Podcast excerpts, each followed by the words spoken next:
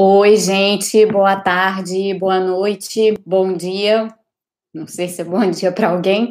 É, e muito bom ver vocês aqui, é, todos vocês que estão por aqui. Eu pedi é, para alguém chamar o Tarcísio.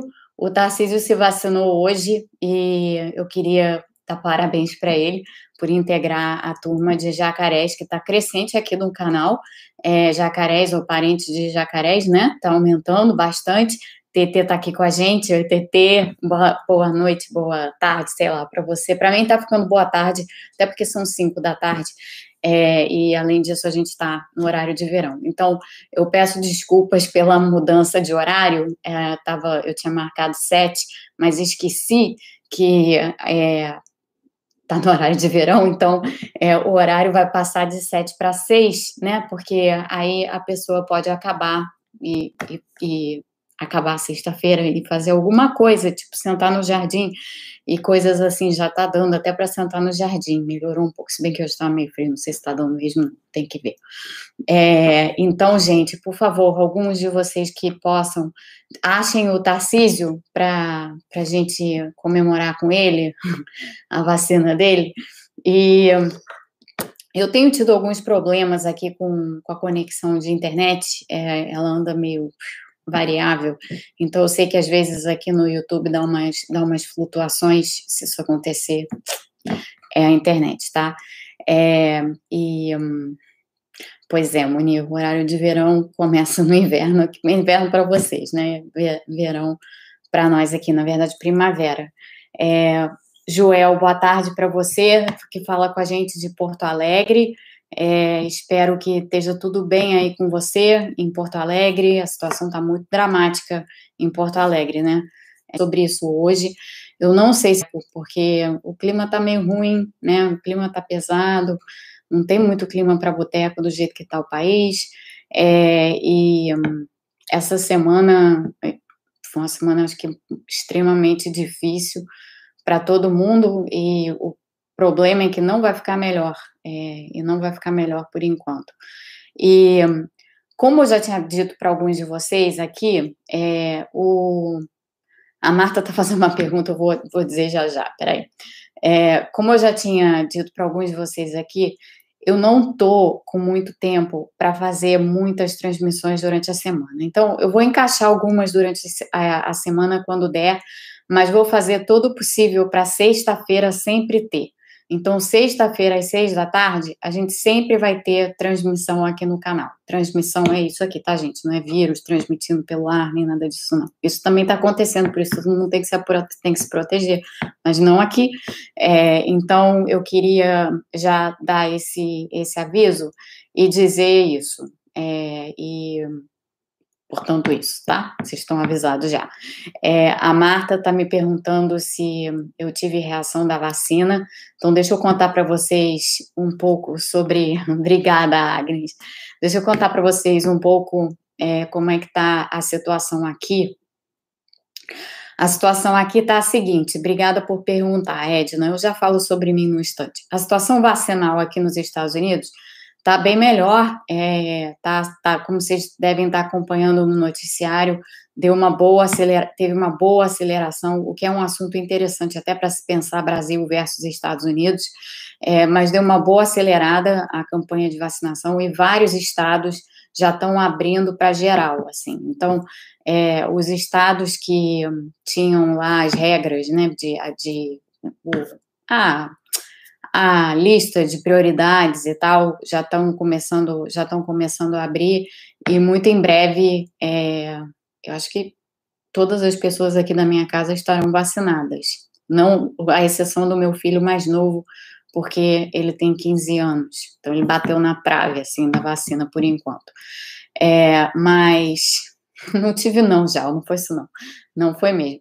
É, e, de, e de resto, a Marta me perguntou se eu tive reação à vacina. É, eu tomei a vacina da Pfizer, eu fui tomar a vacina sem saber qual era a vacina que eu ia tomar, é, porque a distribuição aqui está variável, né? Uma hora chega um lote de uma, outra hora chega um lote de outra. Então, dependendo de quando é o seu horário, quando for para quando foi marcado o seu horário, é, você não sabe de antemão exatamente qual vai ser a vacina, mas eu tomei a Pfizer e no primeiro dia, na terça-feira, eu não senti, eu tomei de manhã, 11 e meia da manhã, eu não senti nada durante várias horas. Então, assim, diferentemente da vacina de gripe, é, eu normalmente com a vacina da gripe, eu tenho Eu só tenho reação local e tipicamente assim, meia hora depois de tomar vacina de gripe, eu fico com dor no braço.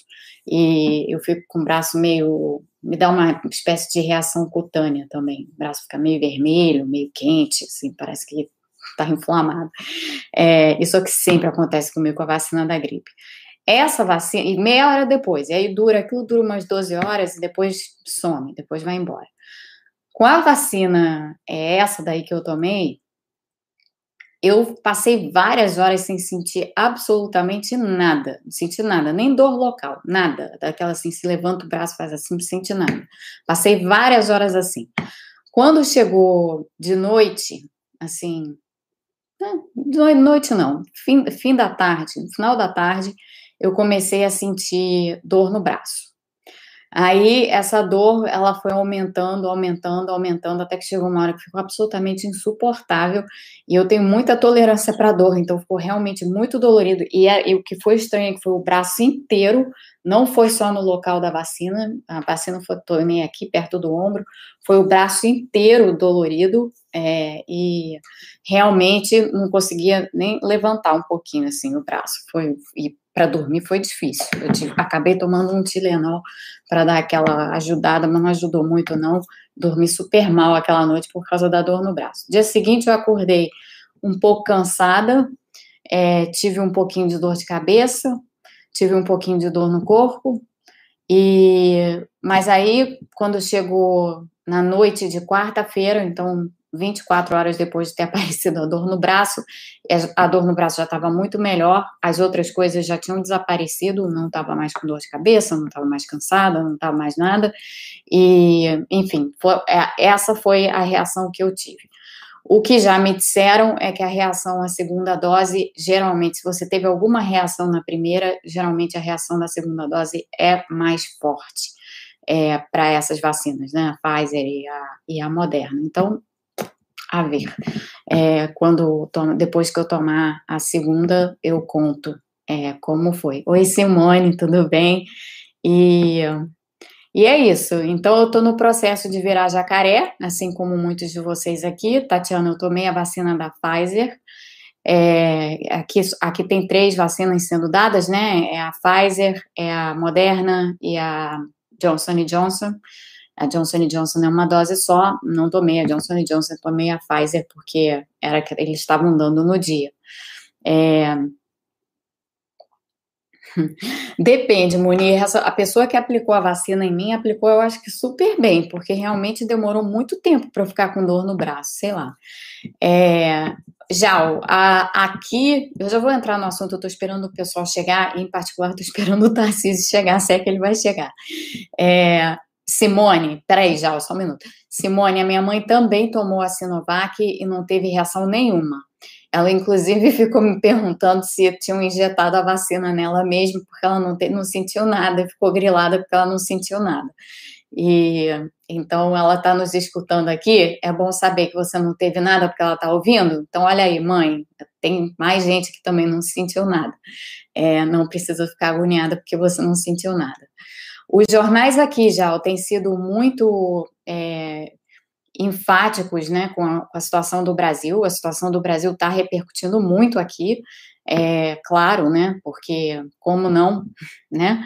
É, o país inteiro em colapso é, é, o único país no mundo que passou por essa, que está passando, né? Por esse, por essa, por esse drama é, horroroso, né? Essa situação horrorosa. Aqui nos Estados Unidos, a gente nunca chegou a ter essa situação, porque, embora o número de casos aqui tenha sido em muito superior, e ainda tem casos, né? É claro, é, o número de casos aqui, na verdade, está, está indo para um platô relativamente alto, e as pessoas estão um pouco preocupadas com isso. Mas muitos casos, muitas mortes, mais de meio milhão de mortes. As mortes, na verdade, agora começaram a cair bem, estão é, em, em queda, queda acentuada, é, e provavelmente isso já é um efeito da, da, da, vacinação, porque mais de 20% da população americana já foi vacinada, e, sobretudo, as pessoas de mais alto risco é, e as pessoas idosas, então é, tem uma queda aí bem acentuada no, no, no número de mortes, mas é, o que nunca aconteceu aqui nos Estados Unidos, nem no pior momento da pandemia, que aqui na verdade foi em janeiro né, desse ano, o que nunca aconteceu aqui foi de estar o país inteiro em situação de colapso hospitalar. Então, aqui sempre teve estados em situação pior, estados em situação relativamente melhor, o que possibilitou muitas vezes que recursos da área de saúde fossem transferidos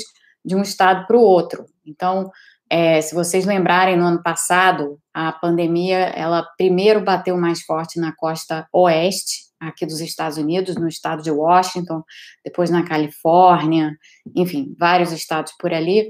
É, o estado de Washington e, e, a Califórnia também, na verdade, chegaram a ficar com situações bem dramáticas e na, naquela altura recursos foram deslocados para esses, foram transferidos para esses estados de outros, então profissionais de saúde é, que foram para esses estados, ventiladores mecânicos, outros aparelhos hospitalares e tal. E depois a situação mudou de costa, né? Foi da costa oeste para a costa leste. E Nova York foi um estado extremamente atingido. Vocês devem se lembrar né, das cenas em abril, maio do ano passado, o auge da pandemia em Nova York foi realmente é, assustador. Porém, as cenas nunca foram dramáticas e o, o, terríveis do, da forma como a gente está vendo no Brasil. E, de novo, houve um deslocamento, uma transferência de recursos hospitalares de outros estados para o estado de Nova York e para a cidade de Nova York em particular, que foi a mais afetada. Então, é, diante disso, aliás, que bom que você falou, Carlos, hoje sobre a N9, porque eu me, tinha me esquecido dela, já volto nisso peraí, é, é, porque hoje tem assunto de variante aqui no canal, mas, a, mas enfim, essa situação de poder fazer deslocamento e transferência de recursos para cá e para lá, isso foi, sempre foi possível ao longo da pandemia aqui nos Estados Unidos. Agora, o Brasil está nessa situação completamente inimaginável, ou não é inimaginável, né? A gente imaginou essa situação várias vezes aqui no canal, na verdade. O mais triste é isso esse é o mais triste. E o que a gente tem no Brasil hoje é uma situação em que não há possibilidade sequer de você fazer essas transferências de recursos hospitalares entre estados, porque todos os estados estão em situação de colapso. Né? Então, é, eu vou falar depois um pouco mais sobre proteção e a necessidade de vocês todos se protegerem, mas eu acho muito importante todo mundo ter em mente o seguinte: que quando a gente fala de proteção, agora, na situação em que o Brasil está, a gente não está nem falando só mais só. A gente não está falando nem de proteção, é, as, as, os cuidados todos que todo mundo tem que ter para não pegar Covid e não transmitir Covid. A gente também está falando de cuidados que as pessoas têm que ter para não precisar ir aos hospitais, porque não tem. Essa que é a verdade. E, e, portanto, é muito importante isso, que todo mundo, na medida do possível, consiga se proteger de todas as maneiras, né? É, é, uma, é, um, é um extremo infortúnio isso, porque claramente tem pessoas que precisam e vão precisar dos hospitais é, por outras razões. É, a Simone está dizendo, a Simone está no Chile e a Simone está dizendo para a gente assim, aqui no Chile eles ficam deslocando recursos pelo país também, mas o sistema de saúde já está sobrecarregado. A terceira onda está horrível aqui também. Isso é distribuição de variantes, né, Simone? Tanto a, a, a VOC do Reino Unido, a variante de preocupação do Reino Unido, quanto a variante de preocupação do Brasil, a P1, né? É, teve uma, já uma pergunta aqui sobre, sobre as Vox. Eu vou até listar para vocês quais são. Eu fiz outro dia um negócio no Twitter que eu não sei se. Tá acabando o papel. Peraí, tá, gente? Deixa eu ver se tem papel. Ana Paula, a gente nem tem mais essa conta do R efetivo no Brasil, da taxa de reprodução viral, porque ela deve estar nesse momento extremamente alta. Extremamente alta. Gente, olha só, tem duas coisas de nomenclatura que vocês precisam saber, tá? Tem as Vox, VOC, e tem as VOIS, VOI tá? VOI. Isso aqui é variante de preocupação e isso aqui é variante de interesse, tá? Uma VOC, sendo uma variante de preocupação, é mais preocupante do que uma variante de interesse. Uma variante de interesse são aquelas que têm uma, às vezes duas, pode ser um pouco mais, é, de mutações no, na proteína spike, que são preocupantes, mas não alarmantes a ponto de serem classificadas como VOX, tá? Então, essa é uma nomenclatura para variantes que podem vir a causar podem vir a se tornar variantes de preocupação, mas ainda não são. O que, que a gente tem de VOC? A gente tem as três que a gente já conhecia, então a B117, a B117 é a variante de preocupação do Reino Unido. A gente tem a B, depois eu vou botar isso aqui no canal, a B1351, que é a variante da África do Sul, e a P1.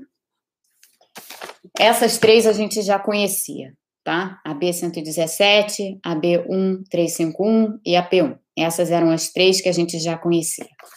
Além delas, a gente agora tem a B um quatrocentos e vinte e sete barra quatrocentos e vinte e nove. Essa é a variante da Califórnia, que foi elevada, ela era antes uma variante de interesse apenas, ela agora foi elevada para a categoria variante de preocupação. Então, ela virou uma VOC. E além dela, a gente tem a B 1526, que é uma variante que surgiu em Nova York, uma VOC que surgiu em Nova York. Uma coisa que eu quero chamar a atenção de vocês, vou pegar outro pílula aqui, vou mostrar isso para vocês. Uma coisa que eu quero chamar a atenção de vocês é o seguinte: nessa lista aqui, B117, B1351, P1, B1427429, B1526, essas duas que estão marcadas aqui com asterisco em roxo, a P1 e a B1 526, elas apareceram, elas surgiram em locais onde havia uma alta é, soroprevalência, ou, ou seja, são locais onde a, a, a, a Covid fez mais vítimas, né? Pe, pe, contaminou mais gente, onde o SARS-CoV-2 contaminou mais gente. Então, não à toa, por causa da pressão seletiva é, diante dessa quantidade de casos, tanto em Manaus quanto em Nova York, na primeira onda, essas variantes aqui surgiram, tá? É interessante isso, porque esses dois casos aqui, Manaus e Nova York, são casos de pressão seletiva. No caso das, das variantes de interesse, a gente tem a P2, a gente tem essa N9, e a gente tem uma outra que é a B1525. Então, como vocês podem ver, as variantes estão se proliferando, o vírus está acumulando mais mutações do que acumulava previamente, tá? E está tá se espalhando no mundo dessa forma. Então, tá aqui a listinha, tá? Variantes de interesse. A gente tem a P2, que apareceu no Rio de Janeiro, a N9, que apareceu também no Brasil, e a B1525, que apareceu na Alemanha, tá? Ela foi, pelo menos ela foi identificada na Alemanha, tá? Então, essa é a lista. Essas são as VOX, essas são as variantes de interesse. Se vocês forem contar aqui, a gente tem oito agora, tá? Esse é o estado em que a gente está. O que, que a gente sabe sobre elas? A gente sabe que a B117, a B1351 e a P1 as três que a gente já conhecia e que já foram mais estudadas, a gente sabe que essas três elas são mais transmissíveis. É, a AP1 em particular é muito mais transmissível do que as outras duas, por isso que no Brasil, é, provavelmente, a VOC que está dominando hoje as, os casos de infecção é a P1, mais do que em outras partes do mundo. Então, por exemplo, aqui nos Estados Unidos, a VOC que está começando a predominar é a do Reino Unido, é a B117. No Brasil, a B117 está concorrendo com a P1. Só que como a P1 é muito mais transmissível do que a B117, ela se dissemina, ela se espalha com mais facilidade. Então, ela dominou a outra, aparentemente, e é, é ela que está é, se espalhando mais, mais rápido. É, a gente não sabe é, muita coisa a respeito das outras Vox, então a gente não sabe muita coisa ainda a respeito da B1 427, 429, nem da B1 526. É, essas aí são razoavelmente, quer dizer, a da, da, Califórnia não são nem tão novas, mas elas acabam de ser elevadas, a da Califórnia acaba de ser elevada para a categoria de VOC, ela antes estava como variante de interesse, mas ela foi agora elevada para a categoria de VOC, e a, e a B1526, é, ela é uma VOC também. Elas não têm as mesmas mutações que as três anteriores, necessariamente, é, mas enfim, essa é a situação. É, a Liv está dizendo para gente. Não, peraí. Alguém disse para gente aqui, que eu vi passar na tela, que a P1 está em Londres. E sim, a P1 está em, tá, a P1 tá em toda parte, tá? A P1 já foi detectada em vários países. É, e, e, é, e, por isso, ela é uma, ela é de fato uma, uma variante mais transmissível. Então, ela se espalha com mais facilidade. Agora, o, sa, tem saído alguns estudos das vacinas com as variantes e tal, e o que a gente sabe é que, pelo menos nos estudos in vitro, não os que estão sendo, não, não em gente, mas in vitro, o que a gente está vendo é que, tanto é, no caso da P1, quanto no caso da B117, a do Reino Unido, as vacinas têm, de um modo geral, reagido bem a essas, a essas duas a essas duas VOX. Então, no caso da P1, que é o que mais interessa a nós aí no Brasil, é, as vacinas, a gente não tem dados da Coronavac, é, não tem. O Butantan disse que a, a Coronavac tem uma boa, mantém mais ou menos a eficácia contra a P1, mas na verdade a gente não viu os dados, então não dá para afirmar isso com certeza. Mas no caso da AstraZeneca, os dados foram publicados para um estudo in vitro, e a gente sabe que no caso da AstraZeneca tem a, a eficácia também é razoavelmente bem mantida para P1, tá? É, então, essas são boas notícias, e essas são notícias é, melhores do que a gente tinha até agora. É, Atila Campos, deixa eu falar uma coisa para você. É, ele está me pedindo para conversar com o Eduardo Moreira. Muita gente já me pediu para conversar com o Eduardo Moreira. Legal, Eduardo Moreira, não tem nada a dizer sobre ele, mas eu tendo a conversar hoje é, mais com pessoas que trabalham na área de saúde, porque esse é o meu interesse. É, então, obrigada, mas provavelmente essa conversa não ocorrerá. É, então, só para desmistificar certas coisas. Tem certas míticas, assim, que rolam nesse canal, tem umas coisas que são mitos, assim, que rolam entre as pessoas. Tem coisas, assim, que não vão acontecer, gente. Então, é só para dizer isso. É, o Leandro está fazendo uma pergunta bem interessante, que é: boa noite, Roberto. O Leandro está perguntando qual é a chance de ter um cruzamento entre a P1 e a B117. A maneira como a gente se refere a isso não é cruzamento, é recombinação, tá? Então, o que, que esse vírus é capaz de fazer? Além dele é, conseguir a, a acumular. Já isso já rolou. A Natália já veio aqui no canal, já, te, já tivemos um papo aqui. Ela tem lá a coisa dela, eu tenho a minha, cada um faz seu, faz seu negócio. É, o o Bruni está perguntando sobre a Sputnik Vac, eu já falo sobre ela. É, mas o que você o que você havia perguntado é, sobre cruzamento. O termo não é cruzamento, o termo é recombinação. Mas eu entendi perfeitamente o que você quis dizer. E o vírus, ele além de acumular mutações, ele também é capaz de se recombinar. Então, hoje, por exemplo, saiu um estudo no Reino Unido sobre, do, é, documentando recombinações que tinham acontecido, que foram, foram identificadas na B117. Porque lembra que eu falei para vocês já, né? Você tem essa linhagem B117, por exemplo. Significa que todos os vírus classificados nessa linhagem são absolutamente iguais? Não. Os vírus acumulam mutações toda hora, tá? O SARS-CoV-2, nenhum, nenhumzinho, nenhum representantezinho de SARS-CoV-2 vai ser igual a qualquer outro, mesmo que pertença à mesma linhagem, tá? Então, isso é que vocês têm que entender sobre os vírus. Eles não são iguais, mesmo que eles pertençam à mesma linhagem. Então, o que foi esse caso documentado no Reino Unido?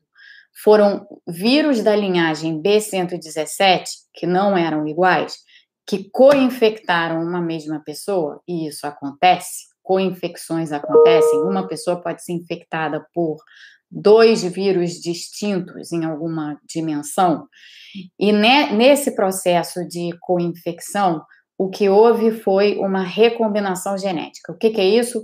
Esses dois vírus trocaram material genético entre si. Então, um pedaço do genoma de um foi para o outro e um pedaço do genoma de, do outro foi para o primeiro, tá? Então, houve essa recombinação. É, você perguntava sobre a P1 e a B117. Qualquer uma dessas VOX que estão aqui, tá? Se houver um evento de coinfecção de P1 e B117, por exemplo, numa pessoa, é sempre possível, possibilidade sempre existe, de que surja uma terceira variante a partir disso, de uma recombinação de, de um pedaço do genoma da P1 com um pedaço do, do genoma da P117, por exemplo, tá? Só para usar essas duas VOX como exemplo. Mas isso pode acontecer com qualquer uma dessas VOX, qualquer combinação dessas VOX aqui na realidade. Então, com isso, vocês conseguem entender, e por isso essa pergunta foi muito boa, a real dimensão desse problema, né? Porque quando você está com a pandemia completamente fora de controle, com a epidemia completamente fora de controle, e é por isso também que a gente tem que insistir para que as pessoas se protejam nesse momento, assim, ao máximo, já, já que o governo vai fazer absolutamente nada, que as pessoas se protejam, porque esses eventos de não só o vírus vai acumular mutações, como podem ocorrer esses eventos de recombinação e daí surgir uma outra variante, que é uma combinação de uma com outra, que potencialmente pode ser mais perigosa do que as duas individualmente, tá? Então é super importante entender que as diferentes formas que esse vírus pode ter geneticamente falando, o que ele é capaz de fazer com o seu genoma, é uma gama de possibilidades enorme, incluindo essas possibilidades de recombinação genética, tá? É, em que uma variante se mistura com a outra, ou uma VOC se mistura com a outra, o genoma de uma VOC se mistura com o genoma de outra VOC. Então, é muito importante que vocês entendam isso, porque esse é exatamente um dos riscos colocados por uma epidemia fora de controle. Não à toa o Brasil não sai das páginas dos jornais internacionais. Está todo mundo preocupado com o Brasil, porque o Brasil não só é um risco para si, mas é um risco para o resto do mundo, hoje em dia. Tá? Então, isso é, isso é super importante que vocês entendam. É, Fábio, o que acontece com a Coronavac é que os dados de ensaio clínico de fase 3 não foram disponibilizados. É, a gente precisa disso, tá? Para saber. O Bruni tinha perguntado sobre a confiabilidade da Sputnik, da Sputnik Vac. A Sputnik Vac, a vacina russa, ela, ela, da primeira vez que eles publicaram os resultados da Sputnik Vac, o paper foi muito mal feito. Ele foi publicado no Lancet, ele foi super criticado e tal, mas eles refizeram o ou não sei se refizeram, pelo menos eles refizeram o paper. É, houve uma outra publicação, é, eu já não me lembro se foi no Lancet também ou se foi em outro periódico médico, dos, com os resultados dos ensaios em fase 3, os resultados completos dos ensaios clínicos de fase 3 da Sputnik VAC. E esses resultados foram muito bem feitos, foram seguindo os padrões de qualidade que você espera é, para ser publicado num artigo, num periódico, é, num periódico médico de, de, de grande reputação. É, e esses dados foram muito bons é, da, da Sputnik VAC. Então, sim, Bruni, dá para confiar sim na Sputnik VAC, ela é uma boa vacina, ela é uma vacina de vetor viral também, ela é uma vacina de adenovírus, é, só que, diferentemente, já falei muito sobre ela aqui, mas só para lembrar todo mundo, é, ela é uma vacina que utiliza dois vetores virais distintos, um para a primeira dose e outro para a segunda dose.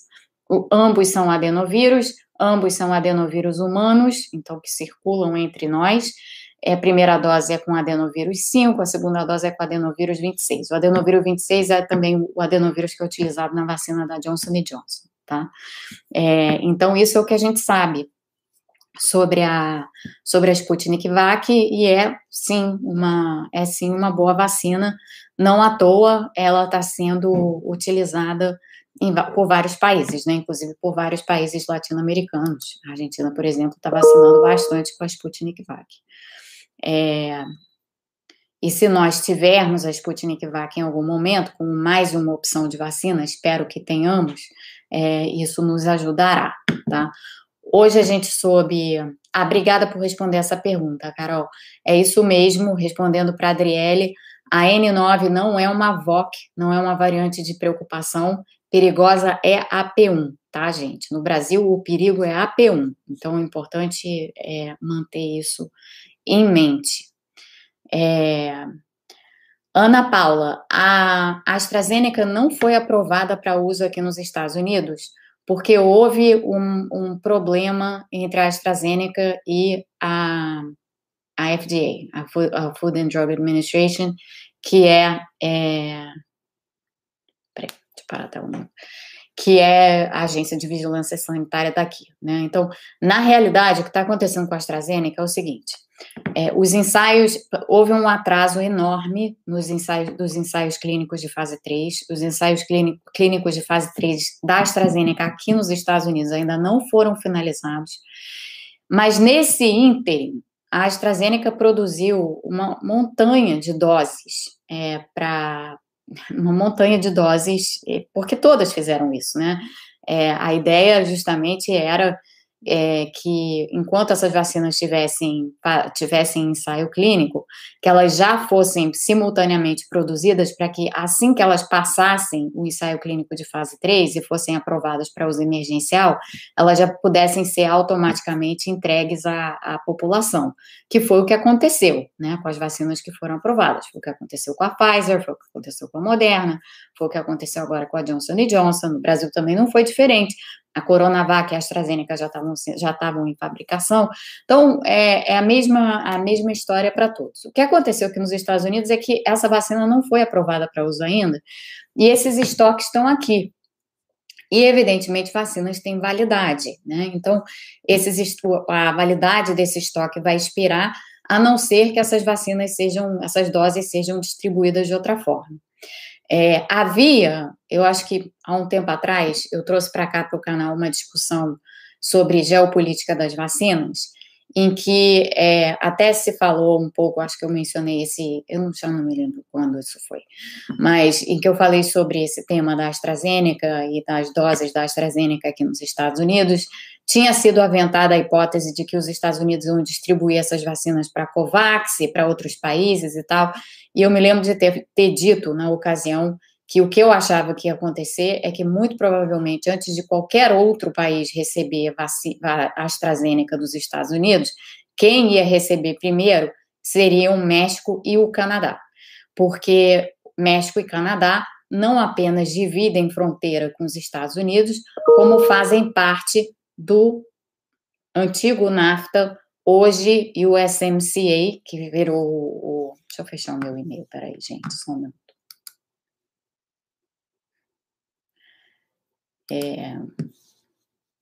Tá, é, que é o acordo de, de livre comércio existente aqui na América do Norte, né, entre esses três países e que já existe há muito tempo. Então, era sempre foi do interesse dos Estados Unidos distribuir primeiro para esses dois países, e é exatamente isso que está acontecendo. Então, já tinha falado disso, já tinha aventado essa hipótese, já tinha dito que o mais provável era que isso ocorresse, e foi exatamente isso que aconteceu.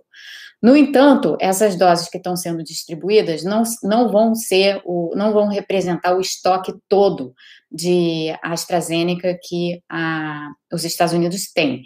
Então, é provável que uma parte também vá para a COVAX e a ver o que mais que se, que se decida fazer com essas doses, é, com essas doses aí de, da vacina AstraZeneca que, que existem, de fato, estocadas aqui nos Estados Unidos, tá?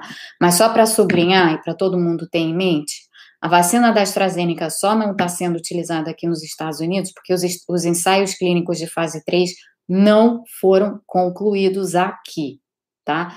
Não é porque, ó, tem medo da vacina, existe alguma algum tipo de temor em relação à vacina da AstraZeneca, como a gente viu acontecer essa semana, temores mais ou menos infundados, é, não é nada disso, tá? Então, é uma boa vacina, é uma vacina que está em uso em várias, vários lugares do mundo, está em uso no Brasil, que bom que tá para vocês que se vacinaram com a AstraZeneca, ou que tiveram parentes que se vacinaram com a AstraZeneca, não é para ter preocupação alguma, tá tudo bem. A gente viu é, como que a, a Agência de Vigilância Sanitária Europeia, a EMA, se pronunciou a respeito do, dos casos de trombose, coágulos e tal. Então, tá, tá aí, tá? É, esse, essa, essa é a situação. A AstraZeneca continua sendo uma boa vacina, ela não está sendo usada aqui nos Estados Unidos porque os estudos de fase 3 não foram concluídos, só para que é, todo mundo fique, tenha isso claro na cabeça. É, a Aníbal está perguntando se uma pessoa pode ser infectada por três Vox diferentes no mesmo dia. Poder pode, é, não vou dizer para você que não. É, Poder pode, é, tem que ter, de novo, tem que ter cuidado, tá? É... Vamos ver. Marisângela está fazendo uma pergunta bem interessante aqui. É, a vacinação em conjunto com a transmissão descontrolada é um fator de pressão para a seleção natural? Isso faz com que surjam variantes que sejam capazes de escapar da imunidade? Sim, é por isso que é preciso vacinar rápido.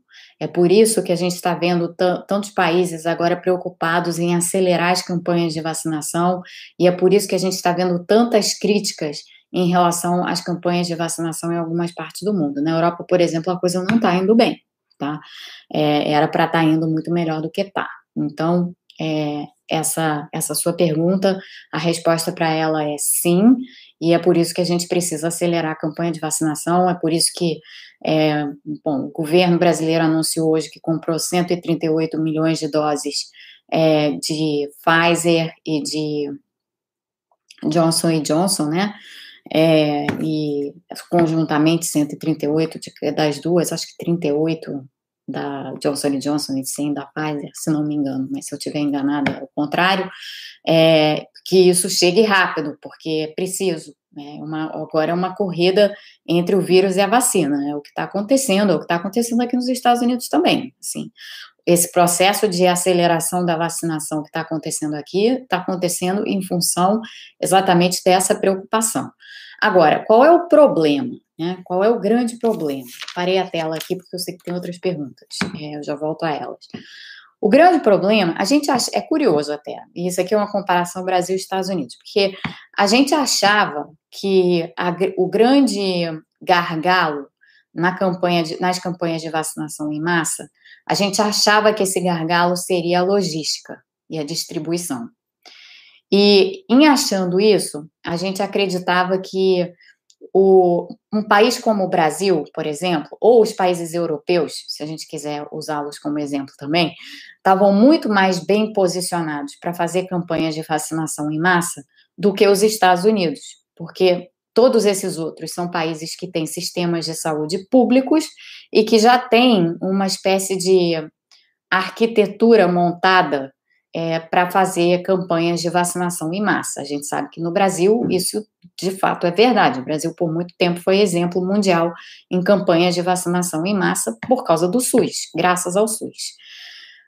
Só que o que a gente está vendo é que, na verdade, essa impressão que a gente tinha é, a respeito do, do do, do, que eram os gargalos, né? Então, essa impressão que a gente tinha de que o gargalo principal era a logística e que, portanto, aqui nos Estados Unidos essa vacinação ia ser complicada, na verdade, o que a gente está vendo é que não. O gargalo maior, na realidade, é a disponibilidade de doses. E que, uma vez resolvida a questão da disponibilidade de doses, não é, é não, não acabou não sendo tão complicado assim, pelo menos aqui nos Estados Unidos, a montagem da logística. Então, o, aqui o que está acontecendo? A vacinação está acelerando no ritmo que está acelerando, porque há doses. E essas doses estão sendo distribuídas país afora. Agora existe uma equipe no governo que sabe o que está fazendo e que quer de fato combater a pandemia, ao contrário do que se tinha antes, né? É, não que a equipe que não quisesse combater a pandemia, mas o presidente não queria, né? Era um negacionista, tipo que a gente vê no Brasil, que tem outra palavra para ele que não é essa. É, mas, enfim, o, o fato é que agora tem uma, uma equipe preparada, com conhecimento e tal, e é, trabalhando exatamente nessa distribuição e nessa logística aí da, das vacinas com as doses disponíveis. Então, a campanha de vacinação acelerou muito por conta disso. Eu, no dia que fui tomar a, a vacina, na terça-feira, quando eu fui, eu fiquei muito impressionada com o, a maneira como a coisa estava sendo feita, porque eu fui nem, a, a vacina está sendo dada em locais diferentes. Então, tem farmácias que estão dando a vacina, tem supermercados que estão dando as vacinas, é, tem essa, é, essa, esses acordos montados com supermercados, farmácias e tal, é, para distribuição das vacinas aqui. Mas, além disso, para além disso, é, tem é, locais de vacinação em massa. Então, tem estádios, por exemplo. O lugar que eu fui me vacinar era o, é o estádio dos, do, do time de futebol americano de Baltimore, dos Ravens, que é um estádio imenso, um enorme, é, e ali havia toda uma operação muito bem montada para vacinar uma montanha de gente. Assim, eu cheguei lá, é, estacionei o carro no lugar lá que tinha que estacionar, entrei pelo portão lá que tinha que entrar e era muita gente, assim, não tinha aglomeração, não tinha, estava é, tudo ventilado, é, tinha pelo menos as, os, o, as partes em que você ficava numa espécie de fila, que era uma fila que rodava rapidamente, então você não ficava nunca parado, era uma fila que ia, ia fluindo rápido, eram locais abertos, eram locais ventilados. Numa, no momento que você chegava dentro do lugar da vacinação propriamente dita, ali não, era um, era um lugar totalmente fechado, mas como é muito grande, tinha muito espaço, pé direito muito alto e muito espaçamento, assim, entre as diferentes é, estações de vacinação, por assim dizer, né? É, e, e, realmente incrível a, a, a a, a ordenação e a logística daquilo lá. Eu perguntei para a enfermeira que me vacinou, eu perguntei para ela quantas pessoas eles estavam vacinando por dia ali, e ela me disse que eles estavam vacinando entre 5 e 6 mil pessoas por dia só naquele local. Tá? Então, é importante pensar nisso, porque, de fato, o fator limitante, o grande gargalo, não é é, a, a logística, o grande gargalo é a disponibilidade de doses, é a produção.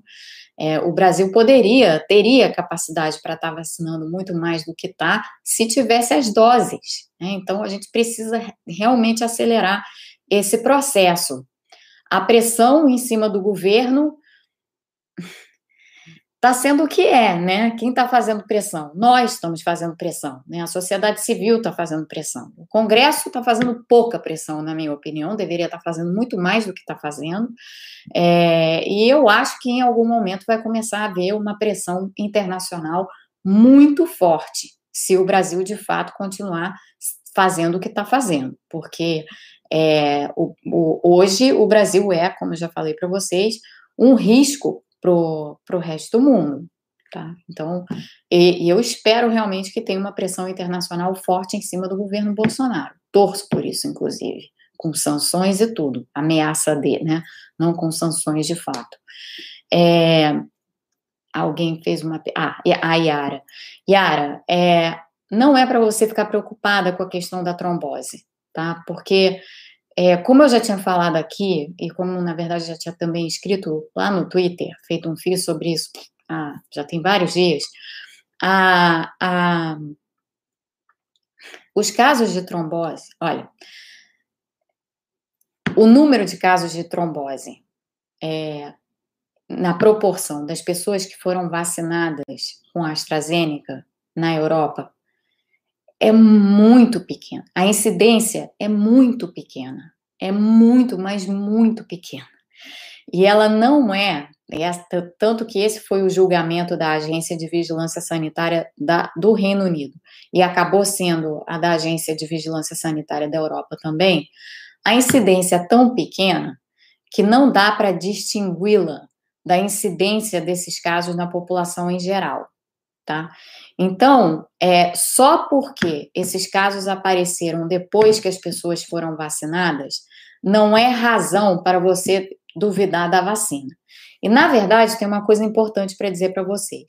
Não foi só com pessoas vacinadas com a AstraZeneca que, que depois de vacinadas apareceram casos de trombose. Isso também aconteceu já aqui nos Estados Unidos com as vacinas da Pfizer e da Moderna, tá? Que são as que estão sendo usadas aqui. Então, a mesma coisa aconteceu aqui.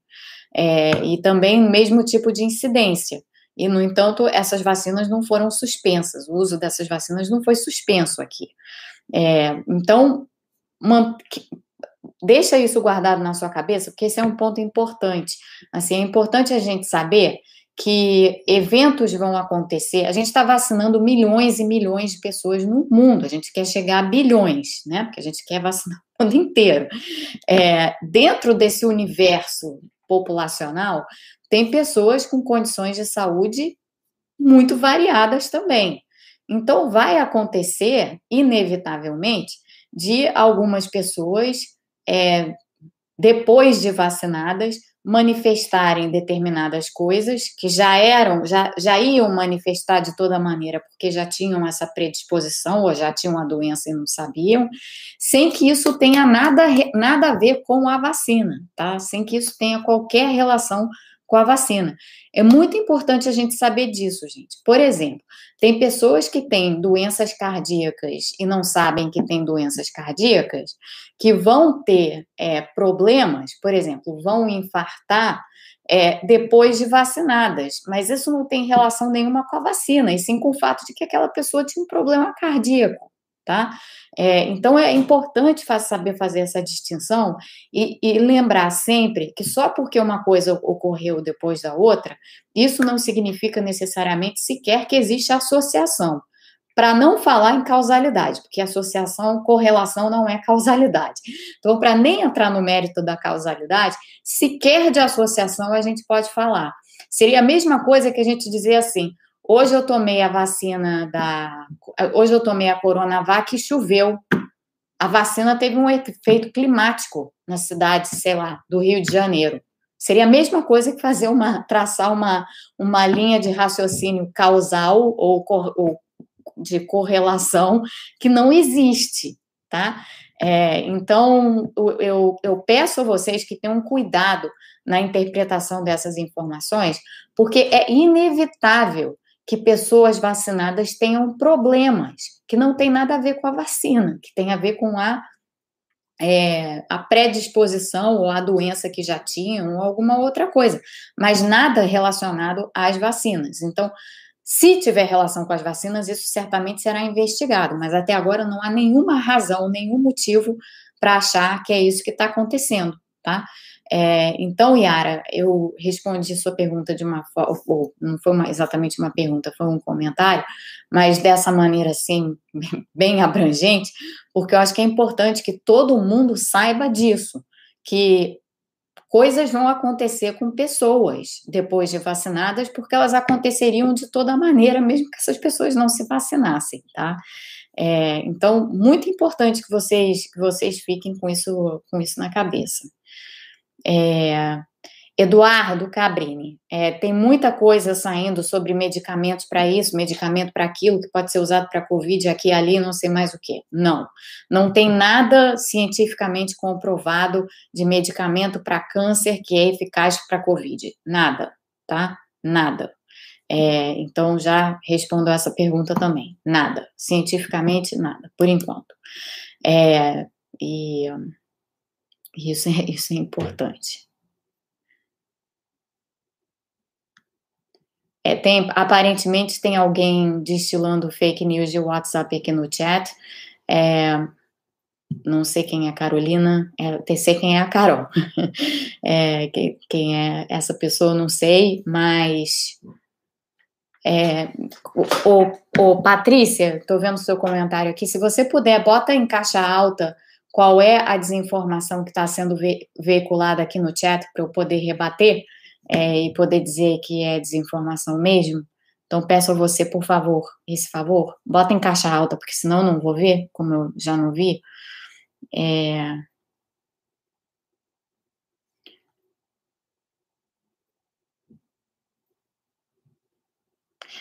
É, tem uma pergunta aqui que eu não sei se eu entendi. Por que uma pessoa que teve Covid pode ser reinfectado com as VOX e a pessoa vacinada, até com uma parte do vírus, não reinfecta. Tá, acho que eu entendi a pergunta. É, primeiro, tá? Tem muita coisa, é bom que essa é uma pergunta sobre imunologia. É, primeiro, tem muita coisa que a gente ainda não sabe bem sobre a resposta imune natural é, a uma infecção. Então, a, a resposta imune, qual é o grau de imunidade natural que uma infecção suscita, sem, sem que a pessoa tenha sido vacinada. Isso varia, tá? De, varia, varia de pessoa para pessoa. De um modo geral, quem já teve Covid e teve uma boa resposta imunológica, é, não vai estar tá suscetível à reinfecção num prazo curto de tempo, digamos assim, um mês, dois meses. A gente não sabe quanto tempo essa imunidade natural dura, a gente não sabe, tá? É normal supor que essa imunidade natural ela perca um pouco da sua potência ao longo do tempo. É, na, é, normal imaginar isso, mas a gente ainda não sabe nada a respeito de como se comporta a imunidade natural ao longo do tempo. O que a gente sabe é que as pessoas têm, lembra, eu já disse a vocês, o sistema imune é a nossa identidade molecular. Na verdade, o nosso corpo inteiro é o nosso sistema imune e é a nossa identidade molecular, estritamente falando. É, então, cada um tem a sua. Tem pessoas que vão ter determinadas respostas imunológicas a uma infecção natural e tem pessoas que vão ter respostas imunológicas distintas. A depender da resposta imunológica que você tem, se ela não for muito forte, digamos assim, se ela não for muito protetora, você pode se reinfectar sim. Por isso que casos de reinfecção ocorrem. É, por outro lado, se você teve uma infecção já há muito tempo, digamos, no início da pandemia, e agora você está um ano daquela infecção, pode ser que você já não tenha mais a mesma, a mesma é, você, você esteja mais suscetível a uma reinfecção, colocando assim. Pode ser que aquela imunidade natural tenha se esvaído em alguma medida ao longo do tempo, tá? Então, tem razões diversas para que você possa, sim, vir a ser reinfectado.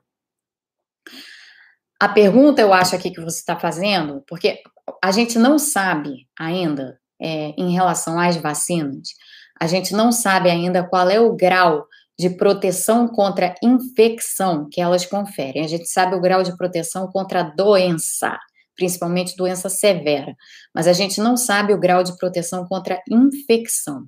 Tá? O que, qual é a única vacina sobre a qual a gente tem hoje algum entendimento a respeito de proteção contra infecção? É a vacina da Pfizer. Porque em Israel, Israel que já vacinou mais de 50% da população, em Israel, é, a vacina mais usada foi a vacina da Pfizer, e teve um estudo recente que acabou de sair, é, sobre a, a, o acompanhamento, foi o acompanhamento dessas pessoas que haviam sido vacinadas é, com, e haviam tomado a vacina da Pfizer, houve um acompanhamento dessas pessoas e, é, por, e, e, desse estudo, desse acompanhamento longitudinal, digamos assim, desse grupo de pessoas, o que se concluiu foi que é, o risco de infecção com o risco, porque é isso que mede esse, esse número médio, o risco de infecção de uma pessoa que tomou as duas doses da vacina da Pfizer e atingiu o nível de proteção da vacina da Pfizer, o risco de infecção é 94% menor do que é, o, o risco sem a vacina. Ou seja, a vacina da Pfizer aparentemente prática, quase que elimina o risco de infecção. Então, ela protege contra infecção. É a única vacina que a gente consegue, para a qual a gente consegue dizer isso hoje. As outras a gente não consegue, porque a gente não sabe. A gente de fato não sabe. É preciso ter, é preciso fazer a mesma coisa que Israel fez, vacinar um grande contingente da população com aquela vacina específica, observar aquele contingente da população ao longo do tempo, para poder fazer algum tipo de afirmativa ou algum tipo de asserção, de, de, de certificação a respeito do grau de proteção contra a infecção, tá? Então, é, nessa uma pergunta sua aí, tem duas perguntas separadas, na verdade. Risco de reinfecção natural, quem não foi vacinado, todas as pessoas têm algum grau, tá? Para alguns ele pode ser muito pequeno, para outros ele pode ser maior. Risco de infecção para quem foi vacinado com a vacina da Pfizer, aparentemente é muito, muito baixo, quase inexistente tá? Para as outras vacinas, nós não sabemos. Então, essas são as respostas para você, Lucas. São Lucas, né? Como você se identifica aqui. É... Ah, tá. A Luciana está explicando que. É...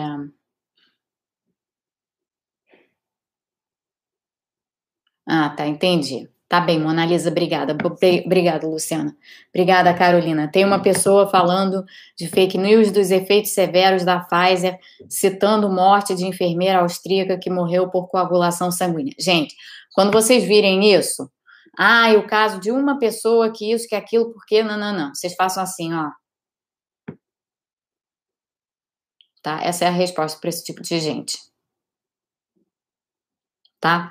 Porque, de novo, como eu estava explicando aqui anteriormente, isso daí é a mesma coisa que você dizer assim: ai, a pessoa tomou a vacina da Pfizer e choveu.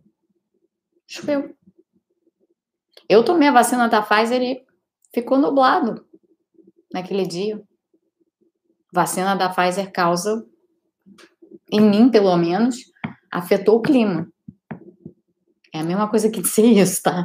É, não existe a priori nenhuma associação entre uma coisa e outra.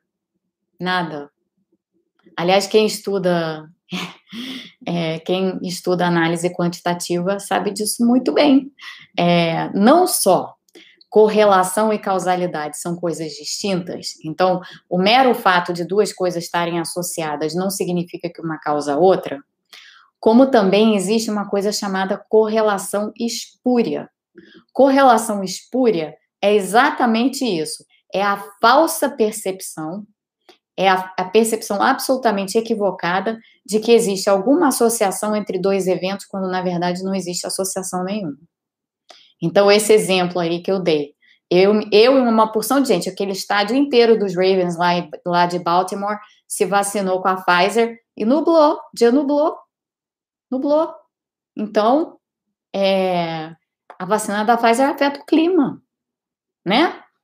É esse o raciocínio, esse é o mesmo raciocínio que está sendo aplicado à enfermeira, a pobre da enfermeira que morreu porque tomou a vacina da Pfizer. Pelo amor de Deus, né, gente? Vamos ter um pouco mais de, de, de raciocínio nesse momento.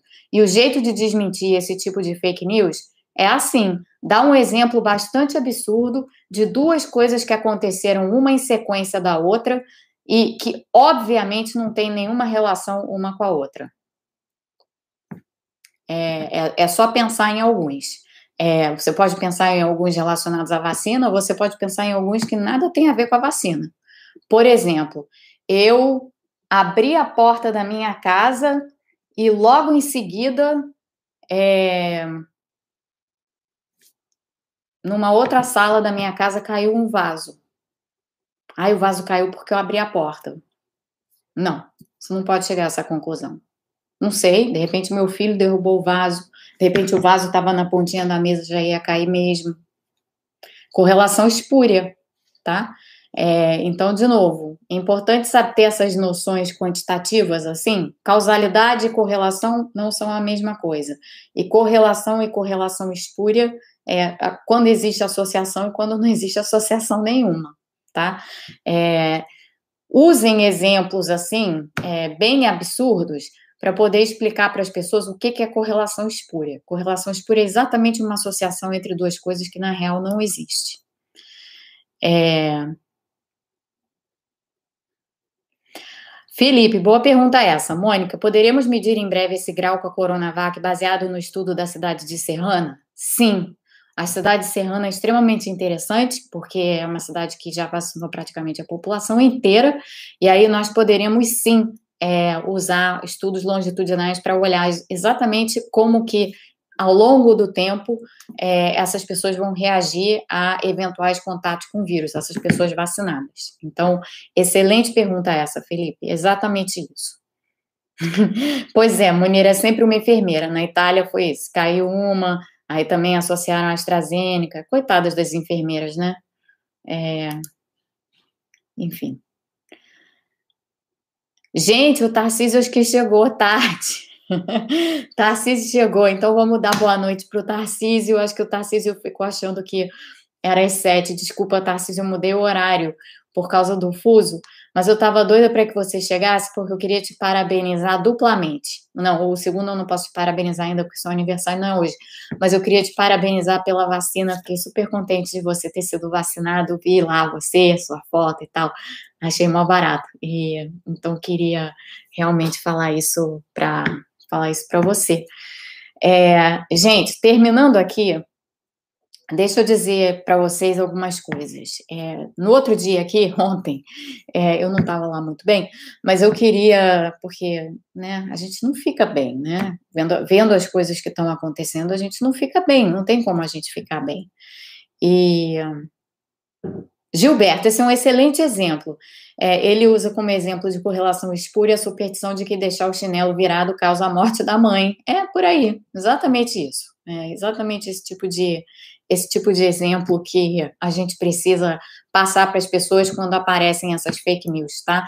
É, gente, acabar com, tentar reverter fake news, tentar é, é, vir com esses exemplos assim para mostrar para as pessoas o que, é uma correlação espúria. Isso também é uma maneira de vocês se protegerem, tá? Vocês estão se protegendo de uma forma diferente, mas é uma maneira diferente de se proteger. É, então, ontem eu fiz essa, essa breve transmissão é, para falar sobre como usar máscara dupla. Máscara dupla, evidentemente, não substitui a PFF2. Se vocês tiverem a capacidade de comprar PFF2, comprem. Aliás, tem um site PFF para todos. Anotem aí, vou pôr aqui no chat. www.pffparatodos.com, tá? Botei aqui no, botei aqui no, no chat. Esse site, pffparatodos.com, tem uma, uma lista de lojas é, em que, onde você pode comprar PFF2 a preços super acessíveis, tá? Então, para quem só está encontrando. É... Opa, Tarcísio! Ai, coitado do seu irmão. Tudo de bom para ele. Depois me dá notícias dele. Mas que bom que o seu PCR deu negativo. É, enfim, o que eu estava dizendo.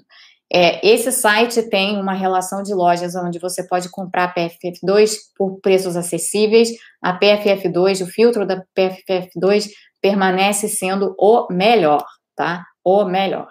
No entanto, se você estiver num aperto qualquer e você não tiver uma máscara PFF2 à mão e você precisar é, de alguma se expor de alguma maneira é, que você não suponhamos é, uma outra opção que não substitui a PFF2 é fazer a coisa da, da máscara dupla. Então, é usar a máscara cirúrgica com a máscara é, de pano por cima. E eu fiz, tá no canal, eu não vou refazer aqui agora, é, uma explicação sobre, a partir de um vídeo que eu assisti no New York Times, é, de como você faz isso da melhor forma, para manter as duas máscaras bem vedadas no rosto tá? Então, isso está no canal, um vídeo curto de 17 minutos. Se vocês puderem assistir e passar adiante pelo WhatsApp, minha mãe fez isso, muito obrigada, mãe, é, é porque ele tá como ele é curtinho, ele tá fácil de fazer isso, e aí fica. É, fica, fica bom para que para enfim para quem não tiver por acaso uma PFF2 na mão é, pode, portanto, tentar fazer, fazer assim. É super fácil de fazer.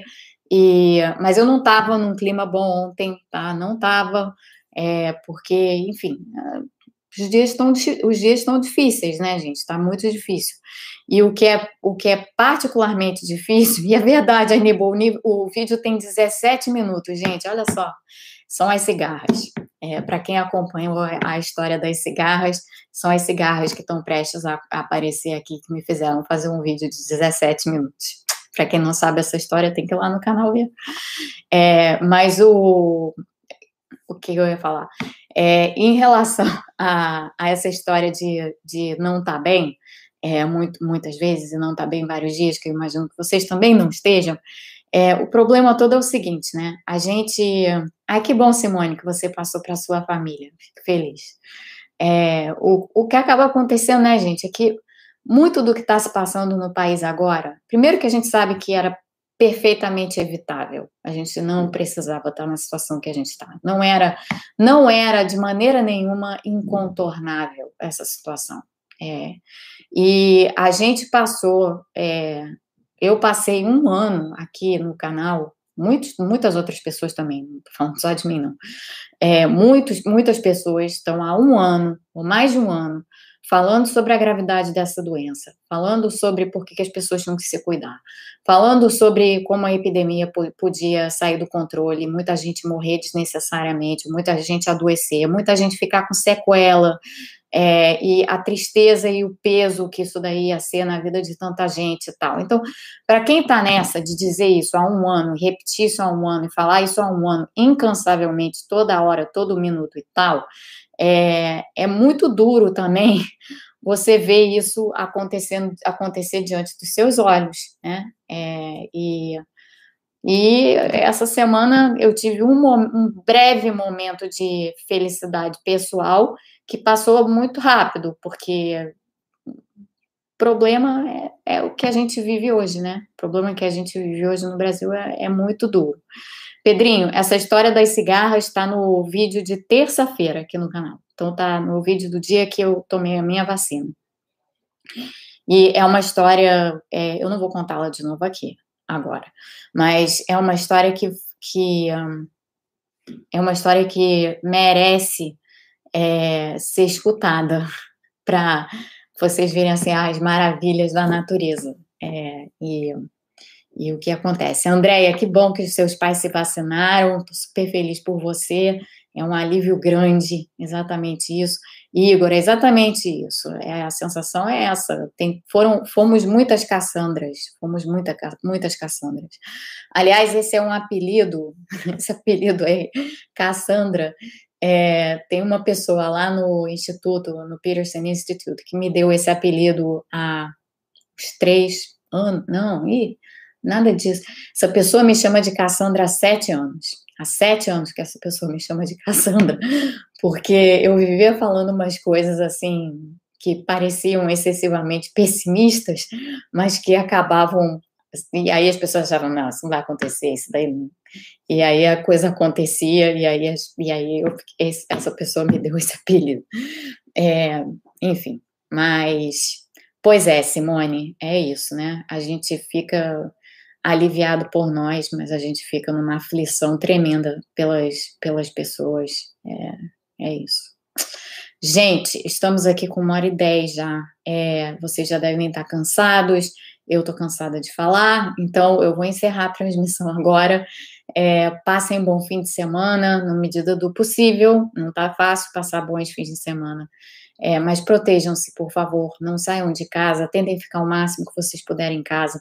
Tentem não encontrar gente que não vive com vocês, tá? Se isso for possível porque realmente é, a situação está muito dramática no Brasil. Tentem não precisar de hospital, pelo amor de Deus, é, nesse momento. Infelizmente, a gente tem que dizer isso. É, não, não, não, tem como dizer outra coisa. Então, é isso, tá?